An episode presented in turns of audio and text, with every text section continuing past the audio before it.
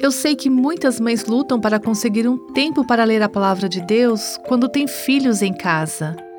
Certa vez, perguntei a uma mãe mais velha como ela fazia quando seus filhos eram pequenos. Quando nossa filha tinha dois ou três anos, tínhamos um relógio que marcava a hora a cada 30 minutos. Eu dizia a ela que estava passando um tempo com Jesus. Ela se sentava com um livro.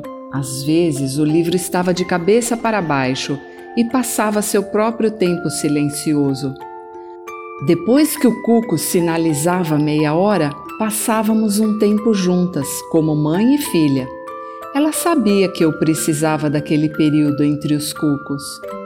Aquela mãe não estava apenas tendo um tempo consistente na palavra de Deus, mas também estava permitindo que as palavras de 2 Timóteo 3,15 fossem verdadeiras na vida de sua filha porque desde criança você conhece as sagradas letras que são capazes de torná-lo sábio para a salvação mediante a fé em Cristo Jesus.